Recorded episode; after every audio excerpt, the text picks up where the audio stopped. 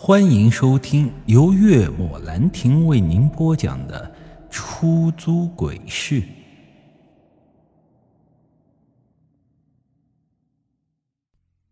看到他这副模样，我被吓得后退了一小步，小声的说道：“王爷。”话音刚落，一阵咔嚓声响起，我急忙回头看去，房间里的几个纸人竟然动了起来。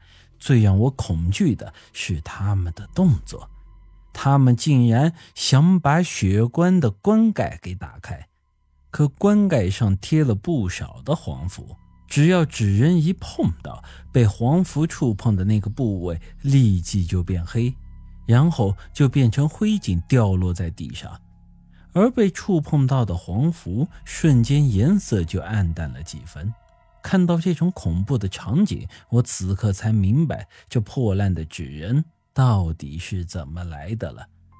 我再也无法淡定，一把拉起王岩就准备往屋外跑去。可是没想到的是，王岩反倒一把掐住我的脖子，满脸狰狞的将我按倒在了地上。随着他双手一股大力传来，我感觉到无法呼吸。强烈的窒息感将我笼罩，任凭我怎么挣扎，怎么敲打，王岩始终是无动于衷，根本就没有丝毫放开的迹象。我感觉就像是被一双铁钳死死锁住了一样，这头丝毫动弹不得。情急之下，我把手伸进兜里，摸出了龟甲片。重重的拍在了王岩的胸口，就这么一拍，王岩的身躯就猛然被弹开，重重的摔在了身后的墙上。紧接着，一阵凄厉的惨叫传来，回荡在这间诡异的房屋中，但却不是王岩发出的，而是站在最后一直没动过的纸人。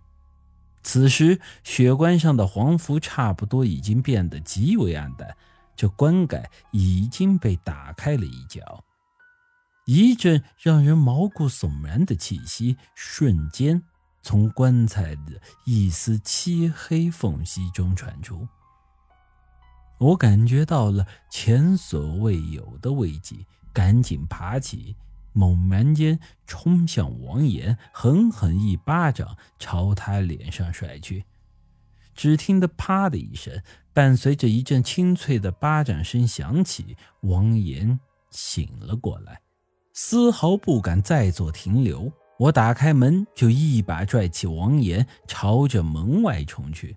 这时，罗盘指针指向前方漆黑的走廊。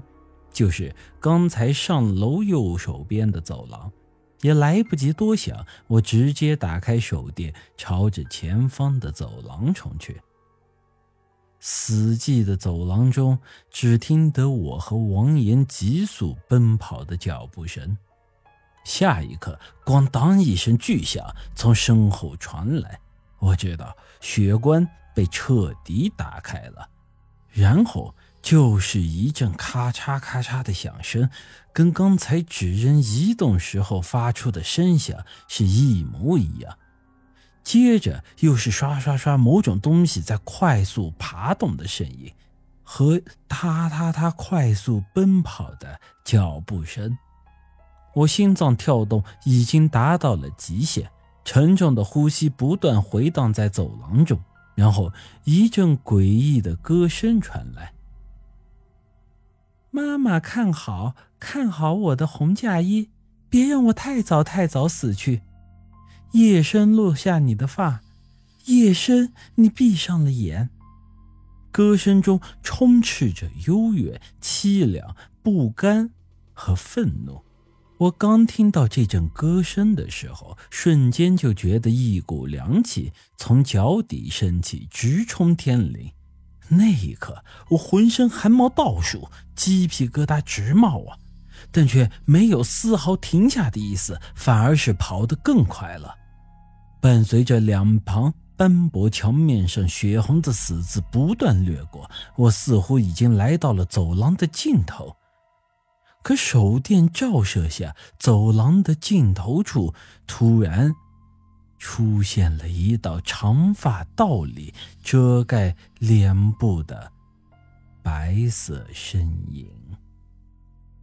本集已经播讲完毕，欢迎您的继续收听。